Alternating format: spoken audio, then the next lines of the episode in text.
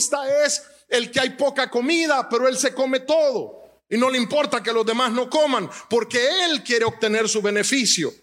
El egoísta es el que habla mal de otros para quedar bien él, porque él quiere conseguir su objetivo.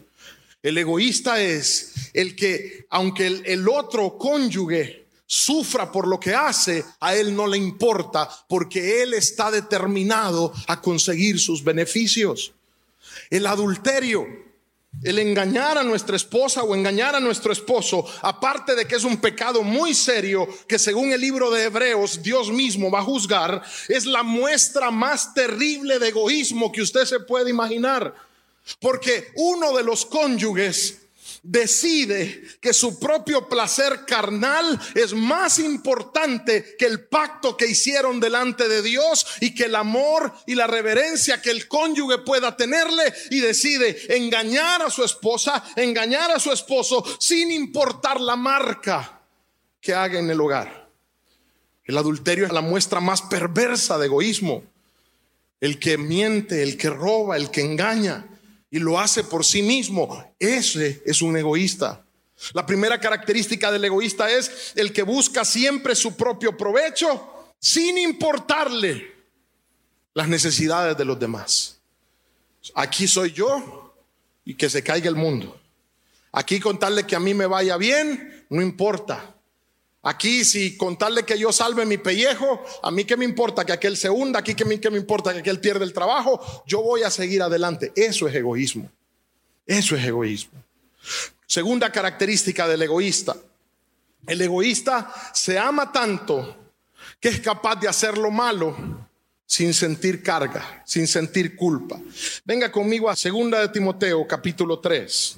También debes saber esto que en los postreros días vendrán tiempos peligrosos, porque habrá hombres amadores de sí mismos, avaros, vanagloriosos, soberbios, blasfemos, desobedientes a los padres, ingratos, impíos, sin afecto natural, implacables, calumniadores intemperantes, crueles, aborrecedores de lo bueno, traidores, impetuosos, infatuados, amadores de los deleites más que de Dios. Ahora, ahí da una lista de perversidad, de pecado, pero ¿dónde comienza el problema de carácter de estos hombres? En que son amadores de sí mismos, en que son amadores de sí mismos. Entonces, cuando alguien se ama, hermano, a sí mismo, más de lo que ama a Dios, más de lo que ama a su cónyuge, entonces se puede entregar a la maldad y no percibe dolor alguno, porque Él está feliz porque su propia carne está sintiendo cierta retribución, cierto placer. Entonces como que no le importa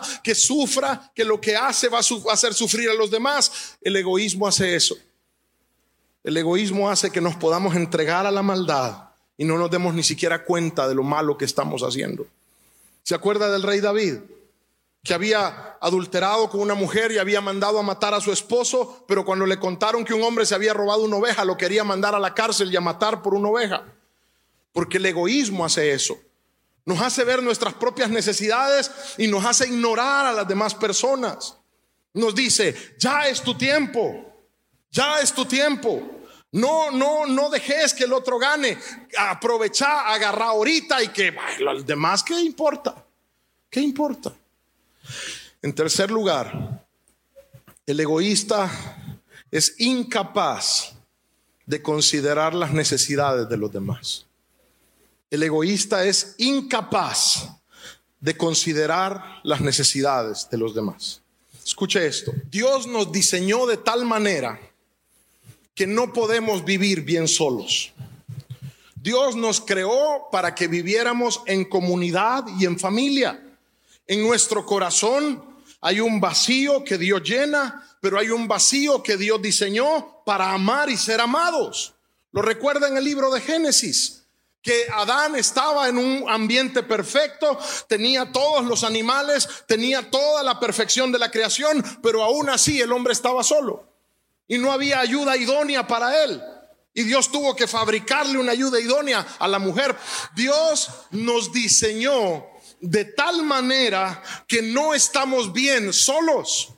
Necesitamos amar y necesitamos ser amados. Nuestra cultura hoy nos está diciendo y le está diciendo a nuestras nuevas generaciones que pueden vivir solos, que busquen la soledad, que cambien el triunfo material en lugar de buscar una familia. Pero eso es mentira, es una soledad terrible la que van a encontrar porque fuimos creados por Dios para habitar en familia.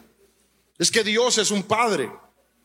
Dios es Padre y de Él toma nombre toda la familia de los cielos y de la tierra. Y como Él es Padre, nosotros heredamos de Dios la necesidad de tener una familia.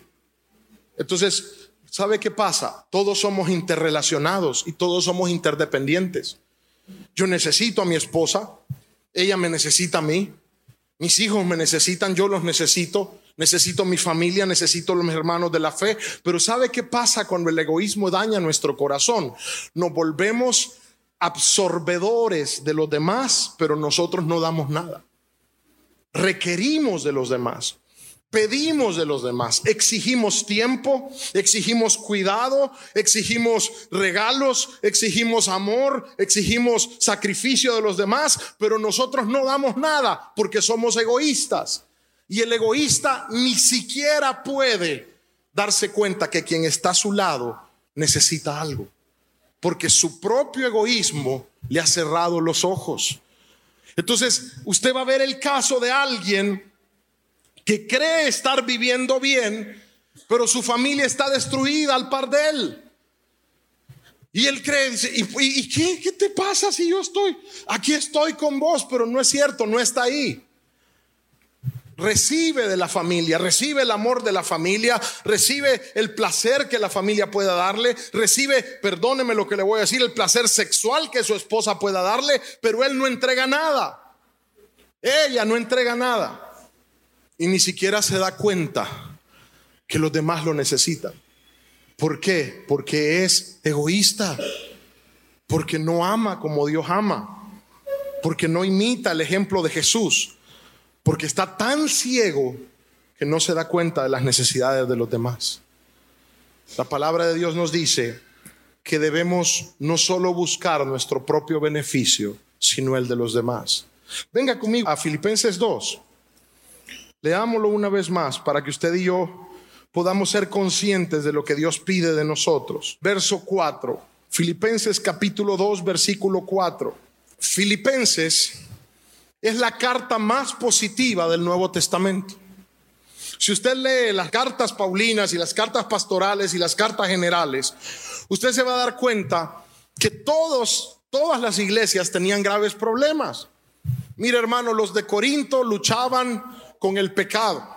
En la iglesia de Corinto había un bandido que se había metido a vivir con su madrastra.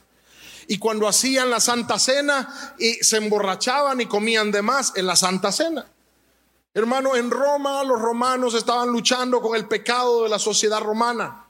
Los de Galacia estaban luchando con hacerse judíos y querían circuncidarse y querían dejar de comer cerdo. Y usted ve que los colosenses estaban luchando con el gnosticismo. Todas las cartas estaban luchando con algo. Los de Filipenses eran la iglesia buena. Se portaban bien, hermano. Y aún ellos, siendo una iglesia buena, una iglesia que se portaba bien, Pablo dice algo. A ustedes les hace falta algo el sentir que hubo en Cristo Jesús. Y les dice en el verso 4, no mirando cada uno por lo suyo propio, sino cada cual también por lo de los otros. Entonces, sucede que cuando somos egoístas, buscamos nuestro propio beneficio sin importar el daño que le causamos a los demás. Número dos, cuando somos egoístas, podemos entregarnos a la maldad y al pecado sin experimentar dolor, ni culpa, ni reprensión del Espíritu Santo. Y número tres, cuando somos egoístas, somos incapaces de ver el daño que le hacemos a los demás. Mire, un hijo puede ser egoísta con sus padres. Cuando les exige a sus padres dinero y comodidades sin pensar lo que sus padres hacen para darle ese dinero.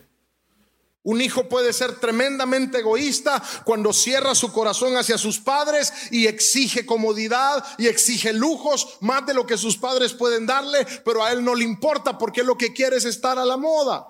Y no hay nada malo en querer estar a la moda. El problema es cuando llevamos ese deseo al nivel de no considerar las necesidades de los demás. Un hijo puede ser terriblemente egoísta con sus padres cuando no considera lo que ellos invierten en él. Cuando desperdicia su tiempo en la universidad o en el colegio. Eso es puro egoísmo. Porque el padre es el que sabe y la madre es el que sabe cuánto cuesta ganar ese dinero.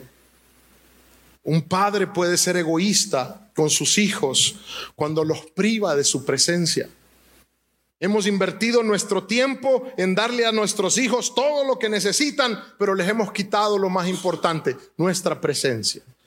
Un hombre puede ser egoísta cuando no escucha el corazón de su esposa. Los hombres somos buenos para encasillar a las mujeres como peleonas. Y si usted habla con la mayoría de los varones, la queja va a ser, ja, la doña se enoja. Ay, es que mire, la doña, no, me voy temprano porque si no, con la doña, hermano, y aún en los círculos cristianos, la broma. La, la, la, la doña, la, ah, que se pone brava. Pero usted se ha puesto a pensar, ¿qué hay detrás de esos reclamos?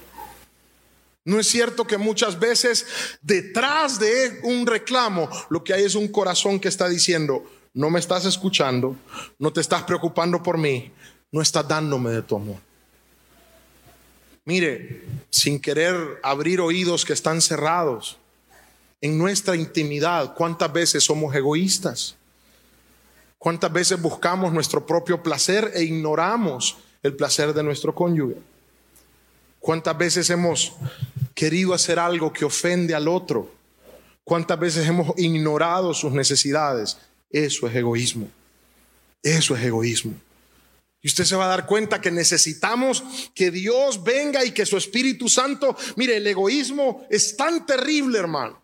Es tan terrible que justifica lo que hace y que nos hace sentir que, que los buenos somos nosotros y que las víctimas somos nosotros y que los otros están equivocados. Y necesitamos que el Espíritu de Dios abra nuestros ojos para ver que hemos estado viviendo para nosotros mismos y no hemos estado escuchando a quienes están a nuestro lado. Uno piensa que se aleja de Dios cuando cae en un vicio eso solo es el síntoma. Tiene que haber algo más profundo que eso. Nadie cae en un vicio por casualidad. Nadie vuelve al alcohol por casualidad. Nadie vuelve al mundo por casualidad. Hay algo más profundo. Y generalmente detrás de eso lo que hay es un corazón egoísta que quiere vivir para sí mismo. Que quiere vivir para sí mismo. El egoísmo destruye los hogares. El egoísmo destruye las iglesias, el egoísmo destruye la comunión con Dios, el egoísmo nos impide parecernos a Cristo, porque Cristo lo entregó todo en la cruz. Cristo lo entregó todo en la cruz. Mire, no te vas a morir si comes esta fruta. Dios te ha engañado. Esta fruta te va a hacer igual a Dios. No vas a morir te va a abrir los ojos y vas a conocer el bien y el mal. Así que lo más inteligente que puedes hacer es probarlo. Y dice la Biblia esto. Y vio la mujer que el fruto era agradable a la vista y codiciable para alcanzar la sabiduría. Lo probó y supo que estaba desnuda. ¿Y sabe qué hizo?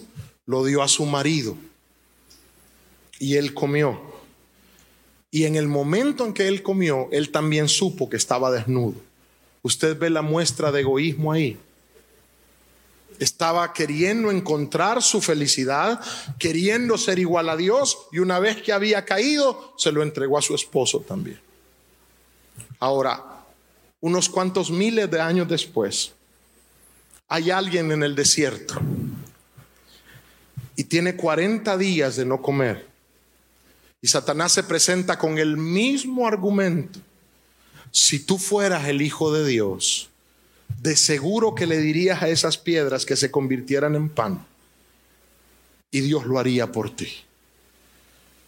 Y después le dijo, el mundo me ha sido entregado. Y todo te lo puedo dar si tú postrado me adorares. ¿Sabe qué estaba haciendo Satanás?